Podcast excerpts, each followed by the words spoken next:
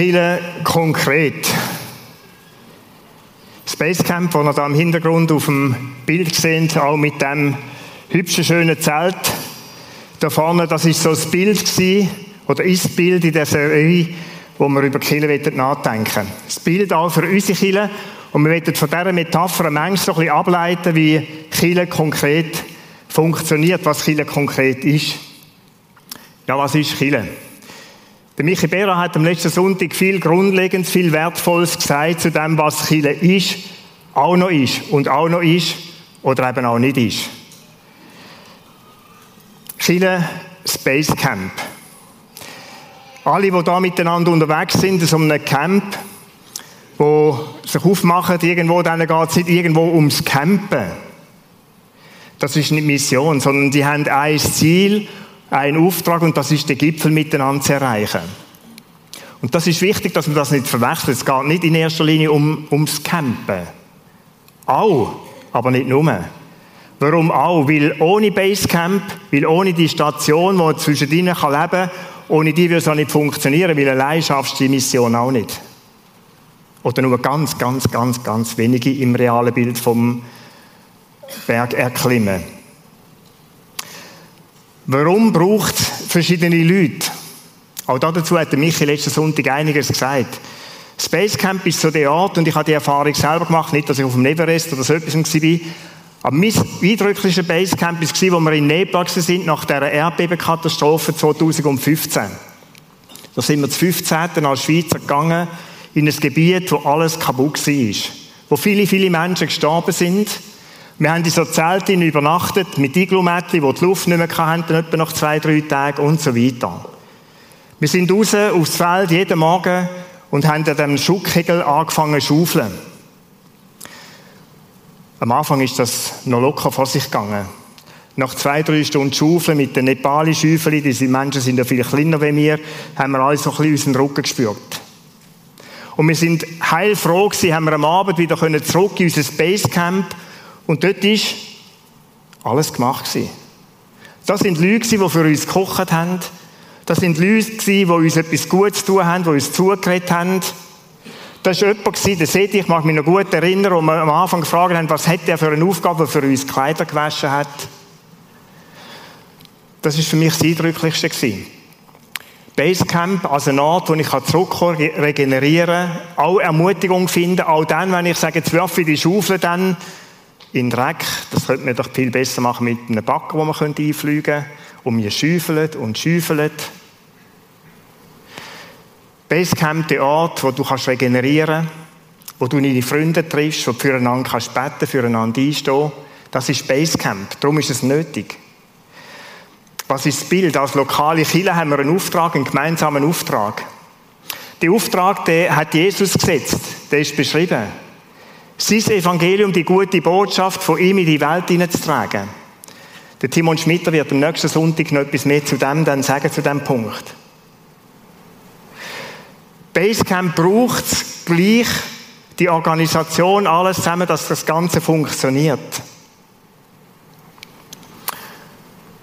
Wenn aber die Mission fehlt, wenn der Sinn fehlt, dann wird es schwierig. Genau gleich bei Chile. Wenn Chile sich nur noch um sich dreht, wenn es nur noch um Organisation und Gebäude geht, dann hat Chile verloren. Dann verfällt irgendwann Chile. Weil Menschen sich anfangen zu fragen, zu Recht anfangen zu fragen, für was eigentlich das alles zusammen? Was soll denn das? Ich käme ja für mich allein auch klar. Warum das ganze Grosse? Wenn du nicht dabei bist am letzten Sonntag, dann würde ich dir empfehlen, los den wertvollen Input von Michi Bera nochmal an. Er ist wie die Basis für das, was jetzt kommt und dann am nächsten und übernächsten Sonntag auch. Das Thema heute, unterwegs sein. Unterwegs in dieser Mission. Wir werden ganz konkret anschauen, wie das Leben in diesem Basecamp aussieht. Auch dazu hat der Michi einiges schon gesagt, von Sachen, die da im Gesamten organisiert werden. Wenn du so einer Mission teilnimmst, dann ist es ganz klar, dann lebst du in so einem Zelt. Das ist gar keine Frage. Es gibt niemanden, der sagt, das brauche ich nicht. Gibt es gar nicht. Alle sind froh, wenn sie irgendwo so ein, so ein Iglu haben. Wir werden anschauen heute Morgen, was passiert denn in so einem Iglu. Wie leben die Menschen dort drinnen? Was vereint sie? Was heben sie zusammen? Was machen die dort drinnen? Bevor wir aber einsteigen, möchte ich den Text nochmal lesen, wo die Grundlage ist von dieser Serie, der Apostelgeschichte 2, Vers 41 bis 47. Hört gut zu, da drinnen stehen einige Sachen, was in diesem Iglu passiert. Viele Zuhörer nahmen die Botschaft von Petrus an und ließen sich taufen. Die Zahl der Gläubigen wuchs an diesem Tag um etwa 3000. Das ist ja gewaltig. Muss auch mal organisieren können dann. Alle, die zum Glauben an Jesus gefunden hatten, ließen sich regelmäßig von den Aposteln unterweisen und lebten in enger Gemeinschaft. Sie feierten das Abendmahl und beteten miteinander. Eine tiefe Ehrfurcht vor Gott erfüllte alle Menschen in Jerusalem. Und er wirkte durch die Apostel viele Zeichen und Wunder. Die Gläubigen lebten wie in einer großen Familie. Was sie besaßen, gehörte ihnen gemeinsam. Wenn es an irgendetwas fehlte, war jeder gerne bereit, ein Grundstück oder anderen Besitz zu verkaufen, um mit dem Geld den Notleidenden in der Gemeinde zu helfen.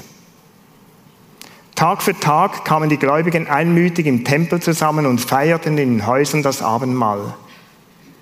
In großer Freude und mit aufrichtigen Herzen trafen sie sich zu den gemeinsamen Mahlzeiten. Sie lobten Gott und waren im ganzen Volk geachtet und anerkannt. Die Gemeinde wuchs mit jedem Tag, weil der Herr viele Menschen rettete. Wir lesen von zwei Versammlungsgrößen in diesem Text. Das eine ist die Ekklesia, das Basecamp, das Große. Und dann haben sie sich, so haben wir gelesen, nebst dem im Tempel treffen, auch noch in diesen Iglu getroffen, in den Häusern. Was passiert? Ich möchte noch mal ein paar Sachen nehmen, die in diesem Text gestanden sind. Wir lesen da, sie lebten in enger Gemeinschaft. Dass man das nicht mit unseren 200, 300, 400 heute Morgen da machen in enger Gemeinschaft leben. Ich glaube, das ist jedem klar. Das ist eine Überforderung. Das geht gar nicht.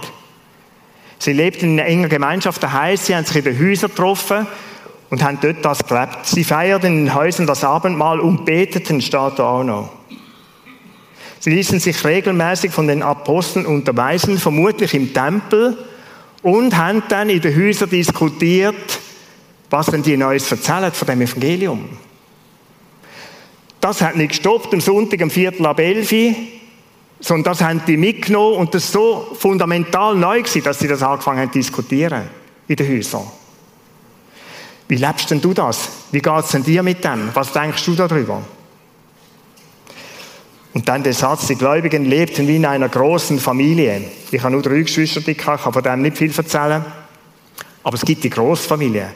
Aber es ist mehr ein Bild, das da beschrieben ist, oder wo da steht. Familie ist etwas Spezielles, wo man näher ist, wo man einander kennt. Wenn es an irgendetwas fehlte, war jeder Mann gerne bereit, den Notleidenden in der Gemeinde zu helfen. Vermutlich hat man das von diesen drei, vier, 5.000, die dann in der Apostelgeschichte angeschrieben ist, nicht vom Einzelnen gewusst und alle haben gewusst, was jetzt der Hans Meyer oder wer auch immer dann gerade beschäftigt. Für das hat man die Häuser gehabt. In großer Freude mit aufrichtigen Herzen trafen sie sich zu den gemeinsamen Mahlzeiten. Die haben also zusammen gegessen. Einander eingeladen, grilliert, Pizza, Raclette, was auch immer. Die haben das Leben genossen miteinander. Flasche Rotwein auch noch, natürlich. Oder eine und andere Bierli. Die treffen in den Häusern oder das Treffen so in den Häusern, das ist das, was mich fasziniert heute Morgen. Und mit mir zusammen sage ich auch der Stefan Staub, der nachher noch einen Teil in diesem Input wird haben. Was passiert da drinnen? Warum braucht die Iglu auf einer Exposition und in unserer Kirche? Du könntest ja sagen, ist das überhaupt nötig? Warum denn überhaupt? Ich möchte sagen, warum, oder wir möchten sagen heute Morgen, warum. Wir haben drei Werte definiert für unsere Kleingruppenarbeit, für das Zusammenleben in diesen Iglu, was da soll platziert sein, was da soll stattfinden. Sie lebten wie in einer großen Familie, haben wir da gelesen. Lass uns mal dran schauen, wie das dann ist. Und der erste Wert, dem sagen wir auch, der heißt Family bei uns in der Kleingruppe.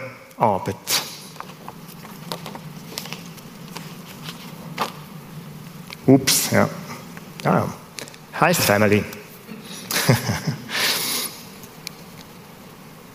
Was ist unter dem zu verstehen? Und warum Family? Schau, ich möchte das nochmal sagen, 27. Juli diesem Jahr auf der Expedition K2 tragisch. Das ist eine Person unterwegs gewesen, auf 8200 Meter. Viele haben die Bilder gesehen. Und der liegt kopfüber auf dem Weg und alle steigen drüber rein. Das hat wie niemand gekümmert, den haben sie nicht gekannt. Mohammed Hassan hat der Sherpa geheißen.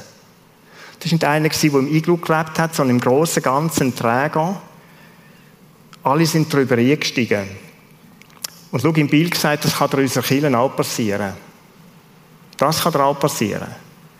Dass du eine Herausforderung, eine Not in deinem Leben hast und keine oder keine realisiert.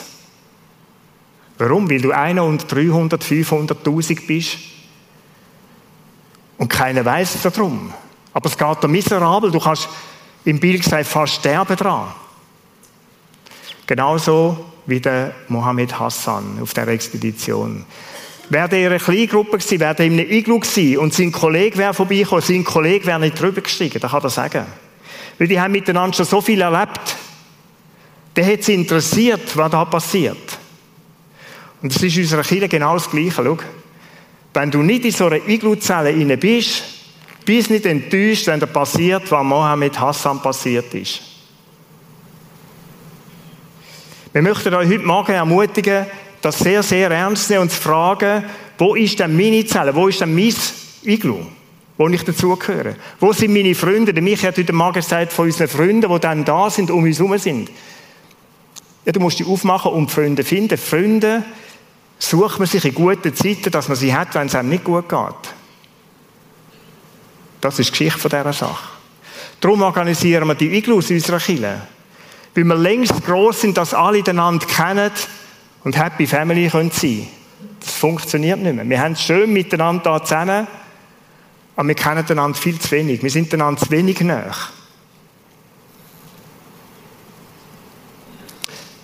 Der Paulus schreibt im 1. Korinther 12, Vers 25, da nimmt er das Bild, ein anderes Bild von einem Körper und sagt, das ist eine Einheit. Er vergleicht es natürlich mit dem Basecamp, mit dem ganz Großen. Aber das ist ja im Kleinen eine große Einheit. Und dann steht da, jeder einzelne Körperteil für den, ist für den anderen da. Das ist das, wie es soll sein. Aber das passiert nicht unter 3000 Leuten, auch nicht unter 200, 300. Das ist nicht jeder für den anderen da. Das ist eine Illusion, wenn du das glaubst. Und den Traum, den muss er zerstören. Das funktioniert nur dann, wenn du so eine Iglu-Gemeinschaft rein bist. Dann funktioniert es. Anderwegs nicht. Drei Buchstaben, wie wir Family sein können. Für mich ist es wie so das Wir-Gefühl, das man dort drin hat. Und ich möchte es mit diesen drei Buchstaben W-I-R, möchte ich euch sagen, was ich darunter verstehe, der Family sein. Das erste ist wahrgenommen sein. Man kennt sich. Man kennt sich wirklich, weißt nicht nur den Namen. Oder habe ich dich auch schon gesehen? Man kennt sich, das heisst, ich kenne deine Herausforderungen, deine Freuden. Das kennen wir voneinander. Deine Eigenarten, deine ganz besonderen Arten, die du hast, das ist wahrgenommen. Und es ist wie ein Grundbedürfnis vom Menschen, ihrer Gesellschaft, ihrer Gemeinschaft wahrgenommen zu sein. Das kann Kille als Grosses nicht lösen, nicht erfüllen. Die Erwartung ist zu groß. Aber das kann Iglu, die Iglu-Gemeinschaft, die kann das aufnehmen. Sie steht für sich interessieren. Schau, es mag für euch eine Enttäuschung sein, aber ich sage es gleich so.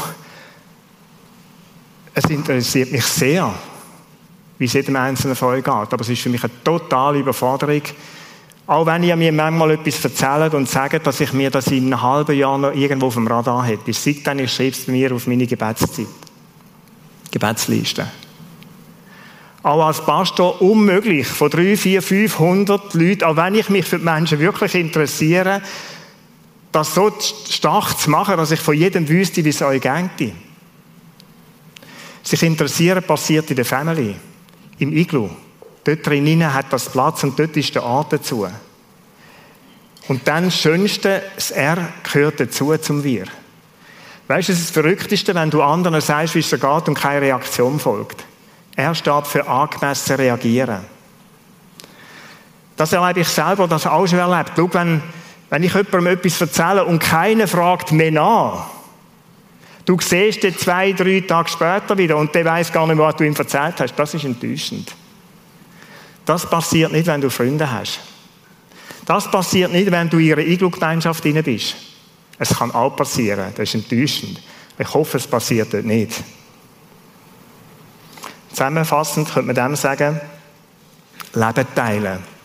Das passiert in unserer Kirche da drin, in diesen Einheiten vom Iglu. Ein zweiter Wert, den wir definiert haben, ist Jüngerschaft. Und ein dritter ist offene Türen. Und zu dem wird jetzt der Stefan, der die Arbeit mit seinem Team, die Arbeit von der Kleingruppe, von diesen Iglus Leiter unserer Kirche, wird etwas mehr dazu sagen.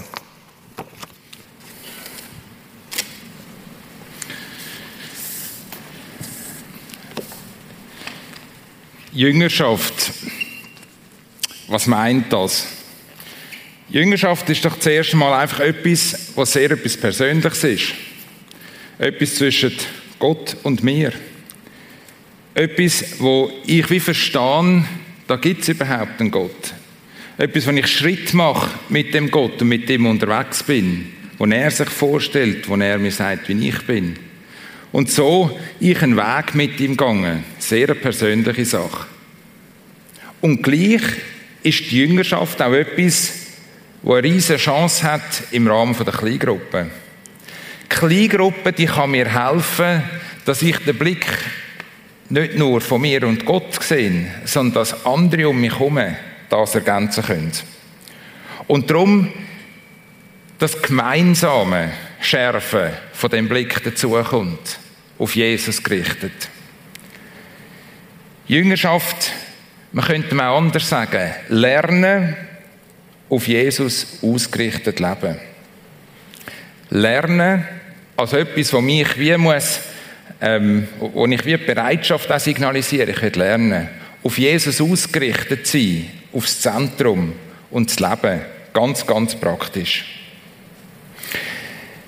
Ich glaube, gerade im Gemeinsamen, innen, wo wir haben, in einer Kleingruppe oder in einer kleinen Gruppe, in so einer Iglu-Gemeinschaft, ist die Stärke, wo wir miteinander Orientierung finden können.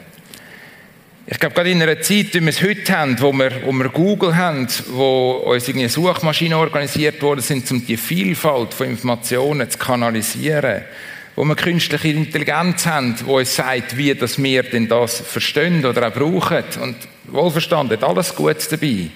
Ist es auch gut, immer wieder ganz nah anzugehen, wenn es darum geht, Orientierung zu finden. Nah an, miteinander in die Bibel hineinzuschauen und uns auch zu stärken von dort her. Der Paulus sagt im, 1. im Kolosser 1, Vers 28, diesen Christus verkünden wir mit aller Weisheit, die Gott mir gegeben hat, ermahne ich die Menschen und unterweise sie im Glauben, damit jeder Einzelne durch die Verbindung mit Christus reif und mündig wird. Das ist das Ziel meiner Arbeit, dafür kämpfe ich und dafür mühe ich mich ab. Was ist Ziel? Reif und mündig zu werden. Und ich glaube, Kleingruppe ist etwas, wo, uns, wo wir miteinander extrem will profitieren von dem.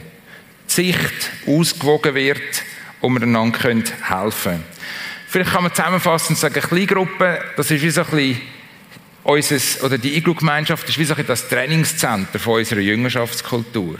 Da drinnen hat es Platz, dass wir einander ermutigen können, dass wir einander direkt begegnen. Da drinnen hat es Platz, dass wir einander miteinander trainieren und uns ausbilden. Wir können einander einmal korrigieren.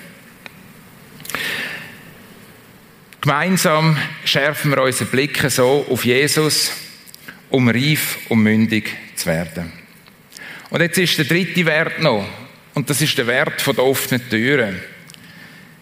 Ich nenne ganz bewusst so, offene Türen, das drückt aus, eine Kultur zu haben, wo wir offen sind und die anderen sehen. Die anderen sehen nicht nur in unserer Family innen, sondern auch andere sehen, die noch nie zu so einer Family gehören. Dass man ganz bewusst als so eine Iglo-Gemeinschaft Türen aufmacht und in dem Sinne neu dazustoßen können. Jeder hat das Bedürfnis zum wahrgenommen werden. Und in einer Kirche, wo vieles wächst, wo immer mehr Leute dazukommen, ist etwas, wo man auch feststellt, dass das Bedürfnis sich ausdrückt in den Anfragen von Leuten, die so Kleingruppen suchen. Darum machen wir das, darum machen wir uns Gedanken zu dem, darum machen wir das Kleingruppe Visto, wo der Zugang erleichtern soll, dass du auch einen Zugang findest. Wir schauen noch mal ganz kurz auf die Verse, die aus dem Text herausgekommen sind. Der eine Vers steht drinnen, die Zahl der Gläubigen wuchs an diesem Tag etwa 3000 die haben eine Kultur von offenen Türen gehabt, offensichtlich. Und eins ist sicher, die Türen haben sie an dem Tag auch nicht zugebracht. Also es war etwas gewesen, wo dort eine Kultur war, 3000 Leute auf einen Klapf. Und das Zweite, es war auch nicht das Problem dass man wächst. Es war etwas gewesen, wo man irgendwo hat, gerade auch mit kleinen Gruppen, sicher auch richtig aufnehmen In einem zweiten Vers steht, Tag für Tag kamen die Gläubigen einmütig im Tempel zusammen und feierten in den Häusern das Abendmahl. Sie feierten in den Häusern und sind im Tempel zusammengekommen. Es ist wie das Basecamp, das Grosse und das Kleine, wo sich nicht konkurrenziert, sondern ergänzt. In der Zeit von Corona bin ich eigentlich auf den Peter zugegangen, dort hat er so gestartet, er hat gesagt, hey, jetzt hat doch die Zelle Chance, wo die Größe wie an Anschlag kommt. Und ich glaube, genau um das geht es. Suchen wir die Nähe zueinander, nutzen die Sachen in dieser Zelle, wo wir eben, ähm, wo wir eben haben, wo im Grossen nicht ganz gleich möglich ist. Offene Türen. Das ist anscheinend auch mit dem letzten Vers, die Gemeinde wuchs mit jedem Tag, weil der Herr viele Menschen rettete, kultiviert worden. Also wir haben nicht einfach gehört. Das ist nicht ein Klopf 3000 Schwein, jetzt ist gut, die Türen zu, sondern es war eine Kultur, die Türen sind offen geblieben und es sind immer regelmäßig Leute dazugekommen. Und ich glaube, es ist eine riesige Chance, dass wir unsere Kleingruppen auch so gestalten und dass wir auch so denken, dass wir auch in diesen Zellen, wo wir ein gewisses Vertrauen haben, neue Leute dazu nehmen, dass die das auch erleben dürfen. Offene Türen. Ich glaube, es tut gut, wenn wir die Mission, den Auftrag, den wir haben, ganz neu wieder ins Herz nehmen. Und auch gerade in den Kleingruppen uns fragen, wo gibt es Möglichkeiten, wo wir anderen können, eine Heimat bieten Und darum wir bewusst euch als Frage formuliert, wo habt ihr in euren Gruppen Möglichkeiten, ganz bewusst die Türen aufzumachen und eine Kultur von offenen Türen zu leben. Jetzt kommt die Frage, was gewinne ich konkret? wenn ich ähm, so eine E-Group-Gemeinschaft mich beteilige, wenn ich da reinsteige. Und ich möchte das möglichst praktisch machen und lebensnah. Ich glaube, das, was man gewinnen könnte dabei, ist sehr wesentlich. Und darum möchten wir gerade live erzählen lassen. Ich möchte für bitten, Rita, Dave und Mike. Sie sind Kleingruppenleiter von verschiedenen Kleingruppen in verschiedenen Bereichen. Und ähm, werden uns jetzt zwei, drei Sachen erzählen, wie sie das leben, wie sie das erleben. Das ist über. Rita, ich fange mit dir gerade an. Du leitest eine Kleingruppe bei uns im Erwachsenenbereich. Wie gestaltet ihr das? Wie läuft das bei euch so? Ja, das ist so, dass wir uns im Normalfall alle zwei Wochen bei uns daheim treffen. Wir sind im Moment eine reine Frauengruppe. Und als erstes trudelt man halt so ein bisschen ein. Die einen haben noch gerade müssen Kind versorgen und die anderen haben sonst noch den Zug verpasst. Und dann gibt es noch ein bisschen Kaffee, Tee oder was auch immer. Wenn es etwas Spezielles zu feiern gibt, gibt es manchmal auch noch ein bisschen mehr. Und so fangen wir nachher an.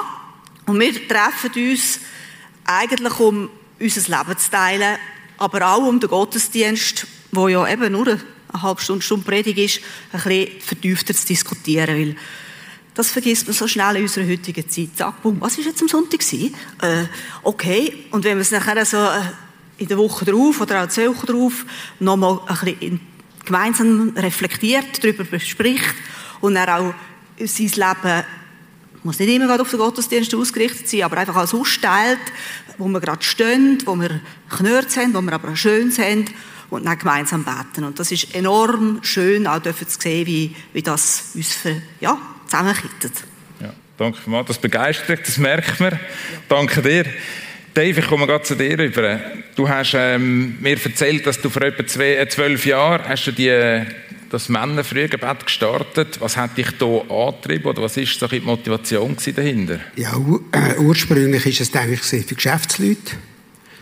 Ja. Äh, wir haben gestartet mit 18 Männern.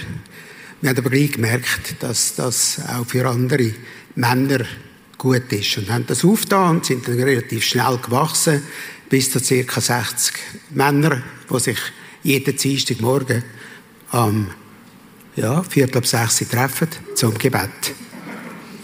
Männer, Viertel ab sechs, extra auf Rapperswil fahren, treffen fürs Gebet. Wie muss ich mir das vorstellen? Ja, ich bin auch jeden Morgen überrascht, als ich da bin, wie viele das gekommen sind. Äh, ja, äh, wir starten Punkt Viertel ab sechs. Äh, es gibt eine kurze Begrüßung, einen kleinen Input, wo jeder einmal einen Input haben Es geht der Reihe an. Dann beten wir Unser Vater miteinander und gehen dann in die zugeteilten Gruppe. Die Gruppe tun wir allerdings wieder alle halb Jahr wieder neu mischen, dass wir möglichst viel Männer untereinander austauschen. Und so lernen wir einander sehr gut kennen. Aber es passiert eigentlich noch viel mehr über das Gebet hinweg. Es ist eine Gemeinschaft geworden. So, wie vor der Schreibung der Apostelgeschichte. Wir unterstützen einander. Äh, gerade zum Beispiel der Andreas, der seine Frau überraschend verloren hat, hat sehr viel Trost gefunden bei uns. Wir haben einen Brüder, dürfen begleiten bis fast in den Tod. Und das hat uns ja, zusammengeschweißt. Es ist eine ganz andere Kultur geworden. Auch die schwierige Corona-Zeit, die wir hatten, ja, wir haben die nicht schadlos überstanden, aber jetzt sind wir wieder gut unterwegs. Das bewegt. Kann man dazu stoßen? Jederzeit. Du musst zwei Sachen machen: den Wecker stellen und das zweite, Punkt, Viertel ab sechs geht es los, dann im grossen Saal, im Prisma. Und ich darf dir sagen, wenn du bis heute einer bist, der am Sonntag reinläuft und denkt, jeder kennt jeden, nur ich kenne niemanden, spätestens am nächsten Sonntag passiert dir das nicht mehr. Also komm dazu. Und ganz kurz will ich etwas zu den Frauen sagen. Erst einmal herzlichen Dank, dass ihr all die Männer unterstützt habt, die bis jetzt kommen in das Morgengebet, dass sie auf sie verzichtet haben. Das andere, wenn du denkst, oh, das will ich auch, es gibt ein, Männer, äh, ein Frauengebet im Prisma, das findet alle zwei Wochen am Mittwochmorgen, am 9. bis um halb 11 statt. Äh, Wenn es der richtige, der genau Mittwoch ist, weiß ich jetzt nicht, welchen Rhythmus es haben. Aber sicher kannst du die Infothek oder im Sekretariat, Sekretariat äh, informieren. Genau. Danke, Dave. Mike, du bist in dieser Interessenkleingruppe Klettern und Bouldern. Ähm, Hobby ist Programm oder der Name ist Programm. Es ist euer Hobby. Wo sind ihr unterwegs? Ja, wir sind äh, da in der Gegend unterwegs. Es gibt unterschiedliche Kletterhallen. In der, zum Beispiel in Uster gibt es, im Griffensee, in Wäderschwil, Ziona hat ein kleines Boulder-Gym. Wenn es schön Wetter ist, dann auch gern draussen. Also vielleicht nicht gerade da so, so hoch oben. Da, wo wir wohnen, wo wir sind, in der Gegend, genau. Und jetzt könnte ich ja auch irgendwo einfach dabei sein, in einem Kletterclub. Was macht eure Gruppe zu mehr als eine Gruppe, die das Hobby teilt? Ich glaube, die Leute, die drin sind, also es sind größtenteils Leute, die da ins Prisma kommen, ähm, Teil von dieser Kille sind. Und wir sind ja Teil von dieser Kille, weil wir irgendwie gecheckt haben, wow, das ist mehr am Leben als nur einfach irgendwie ein bisschen deine eigenen Bedürfnisse nachsäckeln und ein bisschen schöne Berge anschauen, sondern wir haben auch ein tiefes Bedürfnis zum Suchen nach dem nach dem Schöpfer von dieser Natur. Und so ergeben sich einfach immer wieder sehr, sehr coole Gespräche am Fels, irgendwo auf dem Weg, neu hin. Aber es sind die Leute, die drin sind, die den Unterschied machen, die irgendwie das auf dem Schirm haben. Danke vielmals. Ich möchte euch drinnen stellvertretend auch für alle anderen Kleingruppenleiter Danke sagen und auch einen Applaus geben. Es sind über 60 Kleingruppen, die da sind, die geleitet sind. Danke euch vielmals für eure Arbeit.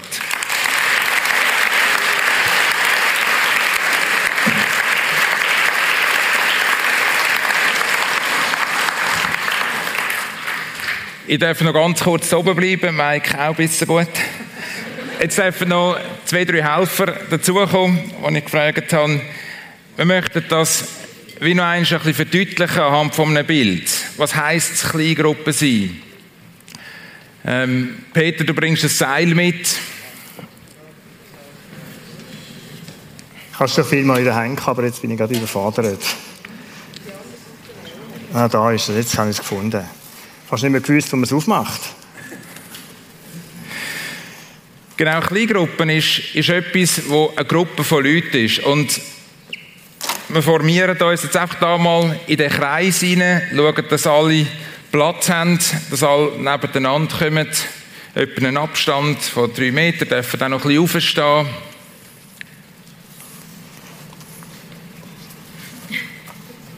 Es kommt. Es ist einfach sauber gemacht. Es ist sehr sauber gemacht. genau. Und Mal schauen, dass wir nicht verwickelt haben.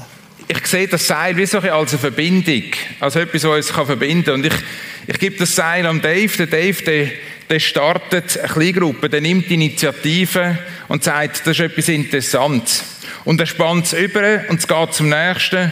Und der Nächste ergänzt und sagt, ähm, das ist eine super Sache, lass uns etwas zusammen essen. Und das verbindet uns miteinander. Und es geht weiter zum Nächsten. Und der sagt, ich mache meine Türen auf. Und das Persönliche, das Nähe verbindet miteinander. Und es geht zum Nächsten. Und der Nächste sagt, hey, und ich, ich erzähle euch etwas, was ich jetzt gerade erlebt habe, die Woche, was mich extrem gefreut hat. Und schiebt es weiter zum Nächsten. Und das verbindet miteinander. Und es geht weiter zum Nächsten und man teilt Gebetsanliegen, wo man sich freut oder wo man, sich, wo man leidet daran. Und es geht weiter zum Nächsten. Und das sind die guten Gewohnheiten, zusammen Bibel lesen. Vielleicht etwas, wo ich, wenn ich ehrlich bin, fast ein bisschen Untergang. Aber dort, wenigstens dort, ist es immer da. Es geht weiter zum Nächsten, wo nachher sagt, jawohl.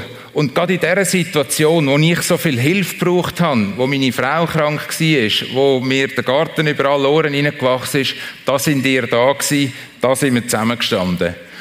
Und es bildet so ein Netz, Willst du auch noch reinstehen?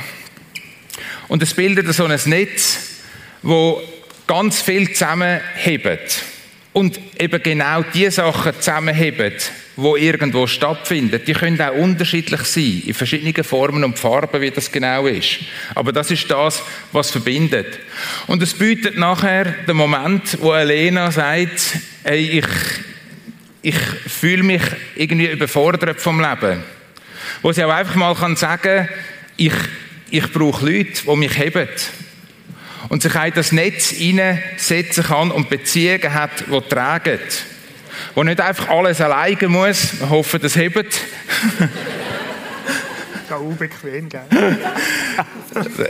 es ist, genau, es ist, es, ist, es ist etwas, das genauso dynamisch ist, wo lebt von denen, die das Seil heben, die den Strick heben und miteinander das Netz spannen. Danke euch vielmals für eure Unterstützung.